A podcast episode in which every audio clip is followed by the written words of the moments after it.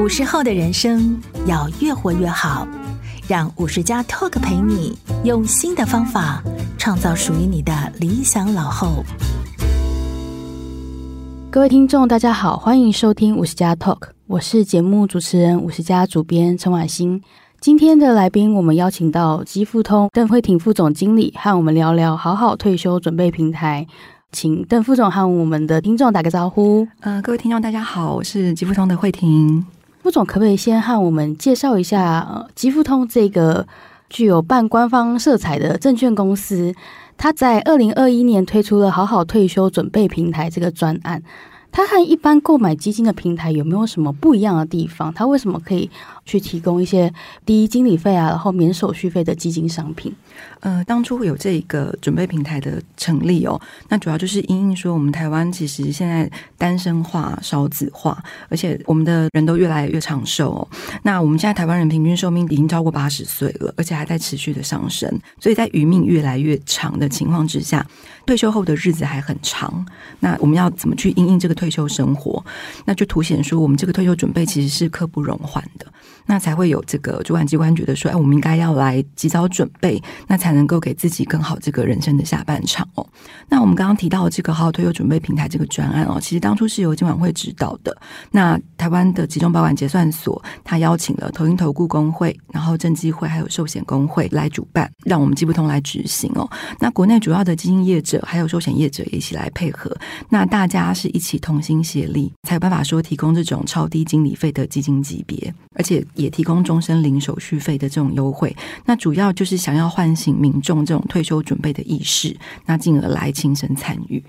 可不可以请副总跟我们讲一下，现在在这个可以说好好退休准备平台上，大概有多少档的基金商品？我们现在在这个平台上大概有四十五档的基金商品，那种类也蛮多元的，不管是股票啦、债券、平衡型的，或者是目标日期型的基金，其实都有的。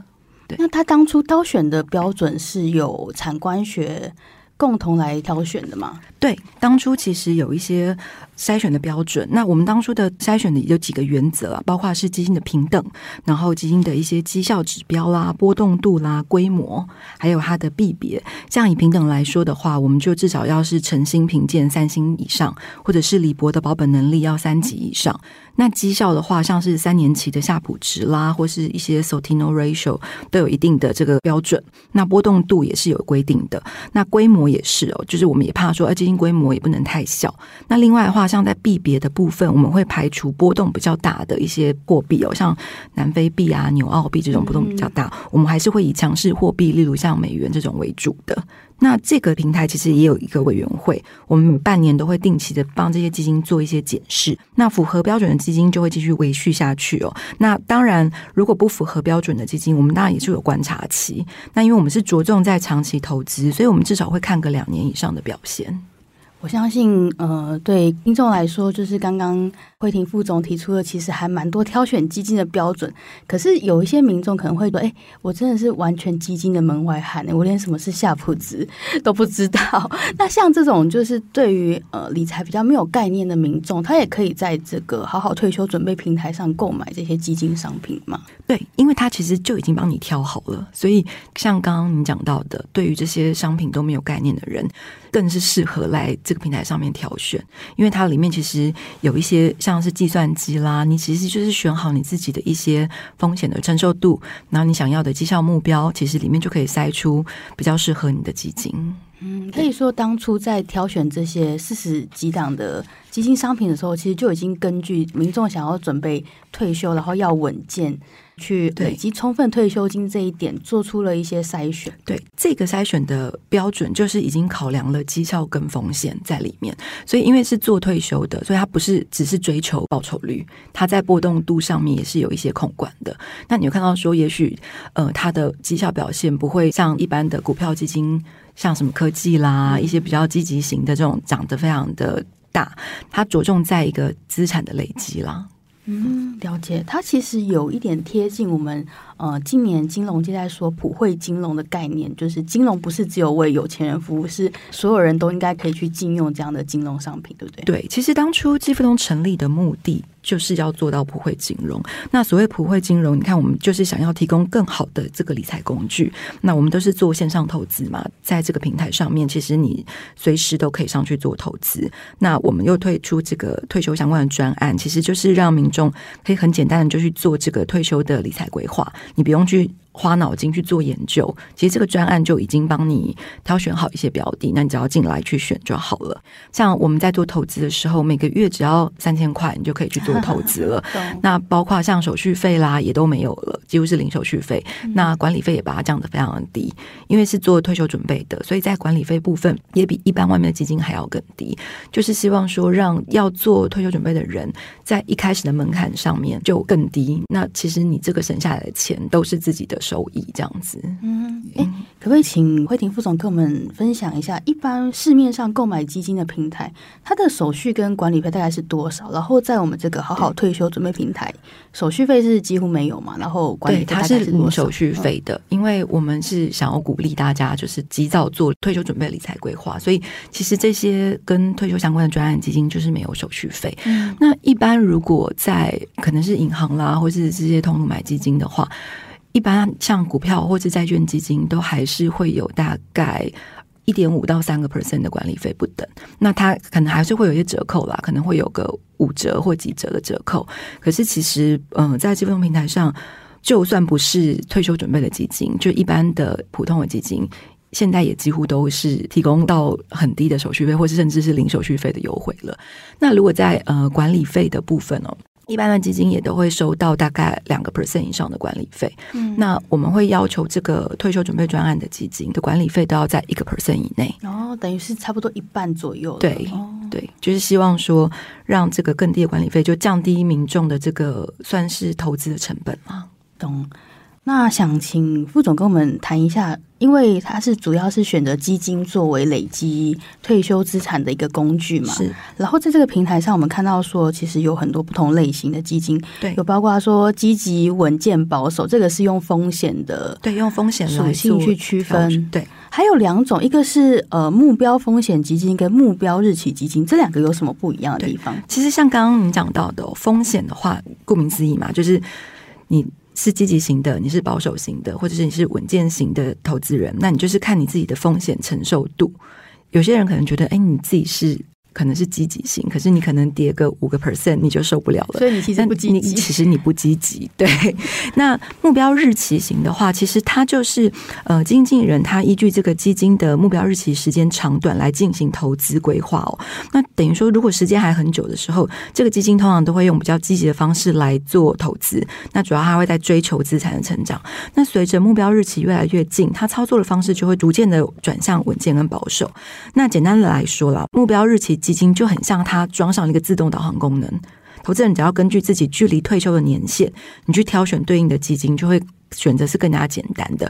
像国外来说，目标日期基金通常都是他们做退休基金的主要标的。那只是说我们平台上面多提供一个选择，就是说，如果嗯、投资人自己觉得说我清楚我自己的风险属性，我是属于积极型的，我是属于。稳健型的，或是我是保守型的，我可以在上面其实有更多的选择，因为毕竟上面有四十五档基金可以做挑选。刚刚提到的目标日期基金，其实它有点像是懒人投资，你就根据你离退休还有多久多久来选那个标的就好了，所以你就不用去烦恼。假如说我现在假设三十岁，那我就可以选一个还有三十年的目标日期。嗯、那如果四十岁，你可以选可能选一个二十年的；那五十岁，你就可能选一个十年的。因为目标日期它通常在成立的时候就会可能分一个十年期、二十年期、三十年期的，嗯、那就是是对应给距离退休还有多久的人来做挑选。对，那你选了之后，其实你就不用去管它了，因为它会依照它快要到期的时间来做这个配置。哦，就是会有一个经理人帮你根据说你离退休还有多远，对，调整说，比如说我可能前期要成长的比较快，对，后面可能要保守一点，以免你的退休金亏损。没错，就是越要到期的时候，它就会越趋于保守。所以前面的时候，可能三十年的时候，像股票的成分就会很高。那越到后面的时候，可能债券啊、平衡的东西就会比较高。这也是基金它相较于股票作为累积退休金的一个理财工具，有一个优点，说它比较稳健，是不是？对，相对来说，因为像一档基金，它通常至少会投资个三五十档的股票嘛，那它的风险至少就分散在这个三五十档的股票上面了。那如果说我们买股票的话，一个人可能顶多买个三五档，或者是买到十档好了。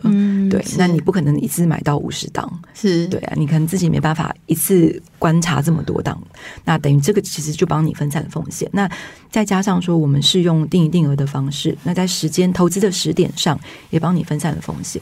因为一般你在买股票的时候，比较不可能今天买一张，明天买一张，后天又买一张，或者是每个月都买一张。对，那在基金上面，因为只要三千块就可以投资了嘛，那你每个月都去扣款，而且现在我们这种基金投资其实是。一号到二十八号都可以扣款，那你可以去，你可以随着说，哎，看你的薪水是几号下来，你就去设定这个扣款的日期，其实你就不会 miss 掉这个投资的时点，这样子。嗯，对，懂。所以其实等于说，民众真的可以借由这个平台，你自己不需要花太多的心力在理财这件事情上。对，就是等于说，如果我们没有时间去。做研究、做功课，或者是一直去看这个盘的上下，你要还要观察很多国际局势啊，像这两年全球市场发生这么多的状况，嗯、对，有战争、有通膨什么的。对，那我们平常可能你都要上班就已经很忙了，那投资上其实就是我觉得就是还是交给专业的人来进行。想问一下，呃，副总，就是刚刚我提到说退休准备平台上，它其实有一个退休计算机嘛？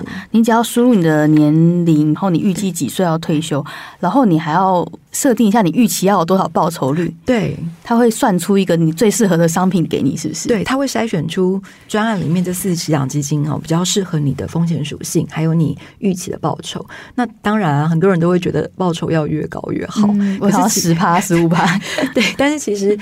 就退休准备来说，我们刚刚有讲到说，它其实就是一个波动跟这个绩效同时做考量的。我们知道说，报酬越高，风险一定越高。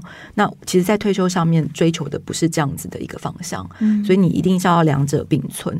那你在做这个计算机的时候，其实你真的要先清楚自己的风险属性。你要知道自己到底是什么属性的投资人。如果你不晓得，那就像刚刚讲的，我们就选目标日期就好了。嗯，对，就距离大概还有多久还要退休？那另外的话，其实你筛选出来了，那看到那个基金，你可以去看一下这个基金的月报。这个月报其实就有点像基金的说明书。嗯，好，它可以看到最近一个月的投资说明。那你可以了解之后，这个基金的类型啦，还有它投资的范围有没有合你的意？对，你可以再自己再进一步的看一下，他投资什么产业，或者是他投资哪个什么地区？对对对，我觉得虽然说基金投资比较像懒人的投资，可是也不能说完全都不去理它，你还是要去看一下，说你自己投资的是什么东西。嗯，对。那通常会建议，比如说我今天利用退休计算机已经算出有三个很适合我的基金 A、B、C 嘛。那我现在想说，我 A、B、C 我要投资哪一档？我要去参考哪一些指标？或者是说我在阅读他的那个月报的时候，要注意哪一些特定的资讯吗？其实如果他筛出来有三档适合你的话，其实这三档就像刚刚讲的，你看这些他的月报、看他的说明书的时候，你就看说，哎，这个的地区啦，或者是他一些绩效或者是波动度的表现有没有和你的预期？对，嗯、那基本上能够进这个专案的基金，都有过一些很长期的一些指标的追踪跟筛选，所以它的落差其实是不会太大的。嗯，对。举例来说，去年全球股市大概都跌了大概两成嘛，包括债券也是，尤其是一些公债啦、嗯、投资级债，我们一般认为不会下跌的一些很保守的东西，也都跌了，可能十八趴、十七趴左右。去年几乎是股债齐跌的这个状况，可是，在我们这个。呃，好好退休这个专案里面的这四十五档基金哦，我们以平均来看啦，因为里面股票的、债券的平衡的都有。那如果以定期定额来看，一年的报酬率平均大概是负三点六趴。然后其实跌的比大盘少，可以这样讲。对，然后加上就是他就用定期定额的方式。那刚刚有讲到嘛，他不是只有在意他的绩效，他还是有在控管他的风险。所以其实他在。下跌的时候，相对其实是比较有一些抗跌的能力。对，嗯、那当然它上涨的时候，也有可能涨不过我们刚刚讲到一些很积极的市场。嗯，对。不过我们要去理解说，它的投资目标是不一样的，因为这个是你做长期累积的。那如果说你去投资一些像，就波动度比较高的，它可能是你做一些短期投资的这种的。那我们目标不一样，所以其实你对它的期待也就不一样。嗯，对，了解。那想问一下，就是刚刚也提到说，当初在挑这些商品的时候，都有产官学界根据很多的指标去把关嘛？对，然后也会其实呃定期去剔除一些表现不佳的商品。是。那如果说我买的基金，我发现哎，我已经申购一段时间了，它表现好像不太符合预期的话，对，然后它也被剔除了，但接下来会发生什么事？我们还是比较看重长期，所以如果说它表现像以去年来说。大部分基金都表现不佳，可是它会马上被剔除吗？其实他不会，我们还是会观察他至少两年以上的时间，因为其实这几年的市场的波动真的非常的大哦。像可能以前。嗯，基金怎么会出现什么一天涨跌三趴、五趴甚至七趴的情况？嗯，可是这个是现在的基金都会发生的，都会发一天就五趴、对，可能一天就五趴、七趴，这个现在其实很常见。嗯。那在这种坏的年份里面，像刚刚讲到的，通通都不好。那这个时候你要怎么办？那你是要先思考几个问题，就是说，如果你的这个投资出现亏损，会不会影响你的日常生活？嗯，对。那如果是的话，那你就可以去适当的调节这个部位。那如果不会的话，其实你就保持耐心去继续投资就好。因为如果你要做长期投资，其实不用去看这个短天期的波动，尤其是像这种一年、两年，其实以退休这种动辄二三十年的准备，这一两年来说，真的算是是很还算短期很短的。对，那如果说你是投资像股票啦这种，可能一两年来说，对你来说就算是长的了。所以其实它是不同的目标的东西。那另外就是说，你当初设定的投资目标。你把这当做是短期还是中长期的规划？嗯，其实一般退休一定是中长期嘛。嗯，可能比如说我五十岁，我可能还有十五年的时间可以累积。对，所以其实绝对不会是这个短期的。那如果说，哎，当初你买这个，你就是短期的操作的话，那当然你就是要调节。可是如果你真的是中长期的话，你就是其实真的是不用在这种时候急着去做一些变动。嗯，而且如果说这个时候你想要去转换你的标的，好了，那你有更好的选择吗？你要。要先想清楚，你有没有想好你的选择是什么？还是说没有？你只是现在觉得很害怕，你想要先出场而已。我举个例子来说好了，像嗯、呃，三年前的时候，疫情刚爆发的时候，嗯、是不是出现了一个很大的跌幅？我还记得好像在三月份的时候，嗯、跌得乱七八糟，美股熔断还是对熔断了好多次，有没有？那那个时候。我们的好想退的这个退休专案的基金，那时候也是突然的，就是从正报酬变成了负双位数的报酬哦。嗯。可是其实大部分的投资人都是持续的很纪律的在做这个定一定额的投资。那我们后来看到，其实市场是很快速的反弹，因为你有做纪律投资，你没有在那个时候贸然的出场，所以其实。很快的都回到了正报酬，嗯，那即使是经过了去年的这个震荡，好了，大概也都维持在平盘左右的这个水准，嗯，对，所以我觉得你纪律去投资其实是非常的重要，尤其是在定期定额在下跌的时候，你反而可以买到更多单位数，嗯，那它上涨的时候，其实你是有更有本钱跟它一起反弹的。那想请副总谈一下说，说刚刚讲到会比较长期的去观察一些基金商品的表现，表现不佳还是有可能会被踢掉，是什么样的情况才会去？像我们刚刚讲到的，我们观察的那些标准嘛，像呃晨星的评级啦、Libert 的评级啦，或者是一些绩效波动、规模、币别这些相关的。那如果说你长期的表现，可能你超过三年都都没有达到，或者是。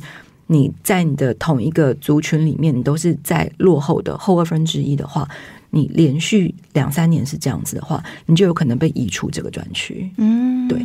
比如说我哦，今天我申购的这个 A 基金好了，它如果过了。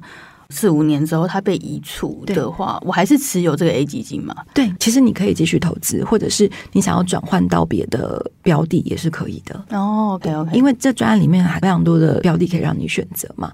那如果长期你觉得都很不好的话，其实你还是可以做一些转换，但是。嗯因为这个专案基金其实都有做过一些筛选，那我觉得景气循环可能有个三年五年，现在可能更短了，两三年。对啊，以前可能十年一个循环，现在可能真的三年一个循环，或者是更短。嗯。那我觉得还是可以，因为你是用定期定额的方式，我觉得还是可以观察一下，不用太急着去做调整。所以通常不太建议大家太密集的去检视你基金的表现。其实你可以每个月去看一下你的绩效，可是不用说哦，我这个月看到绩效不好，我就马上想要把它卖掉。举例来说啊，我在做投资的时候，可能我的这个是做退休准备的，那另外我也有别的基金，或者是有别的投资是我做短期规划的。嗯、那这个做退休准备的，其实我不会去动它，除非说。真的过了五年或者怎么，他永远都表现的非常非常不好。那这时候你可能真的要去思考说，哎，是不是选错标的了，或者是说，哎，这个基金的操作是不是真的出了问题？对，这时候才要可能再进一步的去做一些动作。那你短期的投资，像别的基金比较积极型的，我可能。扣了一段时间，可能有个一成或多少的报酬率，我可能就会赎回，然后再继续的投资扣款，一直做这样子的循环，这样子。嗯，对，所以我觉得就是不同的目标，嗯，对，不会说我全部只压注在这一个退休准备的投资，那我都没有其他的投资。嗯，对，其实它也是一个分散风险的，对，它就是你的投资的组合里面的其中一环，那它就是属于你比较不会去动它的，有点像有些人他在他的这个资产里面。一定会有一个现金的部位，嗯，那这个现金可能他会去动它，他可能比较紧急的时候拿来用。那你在投资的这个部位里面，退休准备这一块，你可能就不会去动它。那也许我可能每个月投个三千块、五千块，那对我来说，如果不是太大的压力的话，那这个我就稳稳的让他去扣。那可能过了二十年、三十年，他真的是累积了不小的财富之后，那等到我真的退休了，我会把这个我累的这个财富转成去一个可能。可以配息的基金，那我每个月去领他的息，这样子。因为等到我退休了，我就我的目标就不是要累积财富了嘛，我是要有一个稳定的现金流，所以到时候我把它转到一个配息基金，那每个月去领，可能我到时候已经累积了，也许。可能有个几百万这样子，嗯、对。那我相信，可能你过了二三十年，每个月三五千的投资，要累积个几百万，应该不是太困难的事情。嗯、那到时候你转到一个配息基金，你每个月也可以有一些比较好的一个收入，这样子。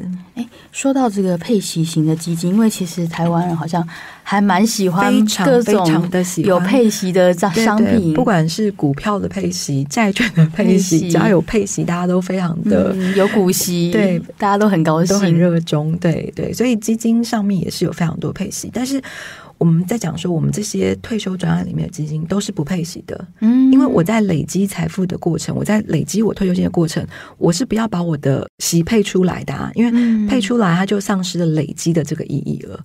哦，就是等于说我那个雪球，如果我一直把雪拿出来，它没办法，对，它没办法滚，滚不大，对，所以我当然是要累到我退休的时候，才把它转到。刚刚讲的配息基金，然后可能我已经六十五岁了，或几岁了，比较年年长之后，开始到享受财富的阶段。那你前面可能三十几岁、四十几岁、五十几岁，你都是在累积的阶段，所以这个时候其实你是不需要把你的这个退休的准备投资的做成配息领出来，这样子你的这个基金养不大，嗯，对，你的累积就大不起来。这其实也是一个要跟民众去沟通的观念嘛，嗯、就是大家对于现在就想要很年轻的阶段就想要有这个稳定配息这件事情，其实是不太符合退休准备的一个原则。对，而且说白话一些，你投的这个基金，你并没有说一次投个几百万进去好了。那假设它的配息率是四趴、五趴或六趴。嗯那你每个月其实能够领到的钱没有很多，可能是几百块，可能是几百块或者几十块。嗯、对，那你不如让这些钱滚回去，再继续做投资。那你不需要一直把它领出来嘛？嗯、而且我们在投资这种配息型的产品的时候，我们还要去看一下它的含息的报酬率。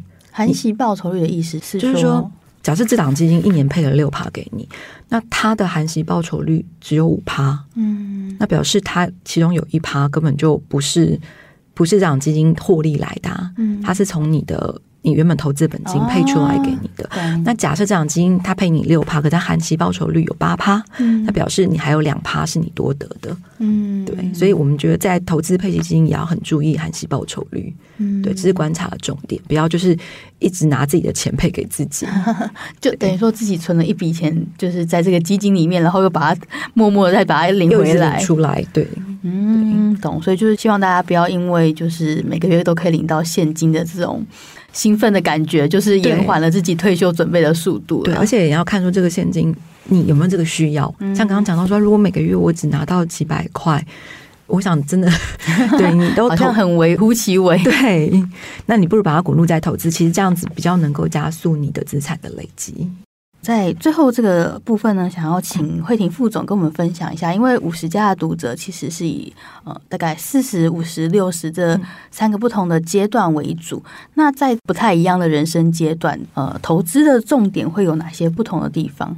像如果大概四十五岁左右这个族群，其实应该就是比较背负家庭重担啦，可能上有老下有小这样子。不过他的优势也是他的薪资收入可能是在慢慢提升的这个阶段，就是可能比如说当上主管。对，那这个时候你的目标就是当然是壮大你的退休金，所以你的投资是可以积极一点的，而且你可能距离退休还有二十年以上，嗯，二十年就是蛮长的啊。一刚刚讲到的目标日期型基金，它这二十年前面这些年龄都是很积极投资的。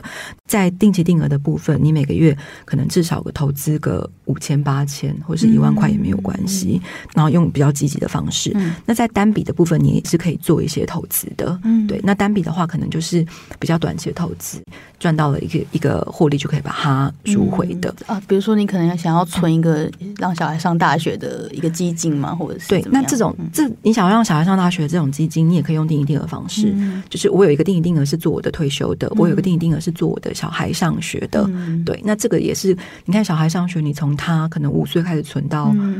嗯十八岁、十三年、十几年，也是一个不小的财富。嗯、好，那如果是这种五十几岁的，你就进入即将要退休的倒数了。啊、真的吗？好，五十五岁可能倒数十年，好，也许那你的经济重担可能会慢慢减轻，小孩可能比较大了。嗯、那这个时候，其实我们还是建议你去壮大你的退休金，嗯、因为你还至少还是有十年的空间。其实还算壮年，高阶主管、啊，对，所以我们还是会觉得说，你还是可以积极一点。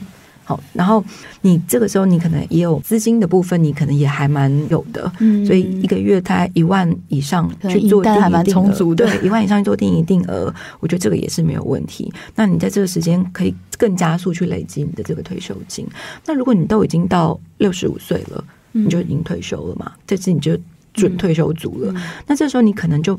比较没办法去承受太高的风险了，嗯、这个时候你可能就没办法说，我把整笔钱几百万去投资一个什么东西这样子，嗯、这个时候你可能也比较没有经济重担。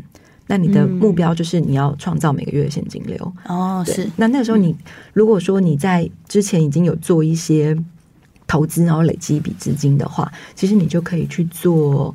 投一个配息基金嘛，对，因为这个时候你已经可没有固定的薪水收入，那你这时候如果你投了一个配息基金，那你有比较大一桶金去投资它，那每个月配出来的这个钱可以指引你日常一些生活开销，我觉得这个是比较有意义的。嗯，对，懂。现在呃，其实大家就是平均寿命越来越长嘛，对，你看六十五岁退休到八十几岁，可能会活到一百岁，他可能会活到一百岁，还有三十几年的时间，所以其实是鼓励大家说，就算你呃退休之后，你还是可以有一些投资嘛？对，你还是要继续做投资，让自己有一些收入，否则就日子还蛮长的。嗯、那尤其是考量到，就是大家都活到这么久，我觉得更是要建议。越年轻的人了，要越早开始做这个理财规划，因为你年轻，你有很长的时间可以做准备，你可能每个月要付出的金额可以更少。可是，假如说你现在才二十几岁，你每个月只要投资三千块，可是也许你到四十几岁开始做投资，你可能每个月要投资八千块或一万块，才能够累到那个财富。那所以就是会真的很建议年轻人可以及早开始做理财规划。可不可以请慧婷副总给呃五十加的读者一些建议？因为可能已经比如说四十四十五岁啊，嗯、或者是说其实就已经五十岁，其实还是很年轻啊。你看 四五十岁就是距离现在的人就是到活到八九十岁，其实还是很年轻、啊，还有三四十年的时间。对，所以其实，在投资上还是可以积极一点的。对，除非说。嗯，有一些可能别的经济压力或什么的，那这时候可能才会建议说比较稳健、比较保守去做规划。否则，如果说呃都还有呃固定的工作，然后固定的收入，这时候其实你假如四十几岁、五十几岁，那有余力的话，其实我觉得在投资上，一定一定额方式其实都是可以用比较积极的方式来进行。对，因为它本身就已经分散一些风险了，不用太过担心。那景气循环本来就是有高有低，那定一定额就是高的时候你也买，低的时候你也买。那平均起来的话，其实重点是在于你资产的累积。慧婷副总跟我们介绍了这个好好退休准备平台，鼓励大家用定期定额，然后比较稳健的方式去购买一些已经由专家帮你挑选好的适合准备退休的一些基金商品，即使。可能大家对于理财的知识不是那么的丰富，或者是说就是觉得自己好像也没有很会选股票，你还是可以用一些呃比较安全的方式去累积自己的退休金嘛。对，今天我们就谢谢慧婷副总的分享，谢谢大家，谢谢。如果你喜欢今天这一集节目，欢迎大家上 Apple Podcast 帮我们留下你的想法。谢谢大家收听，我们下次再见。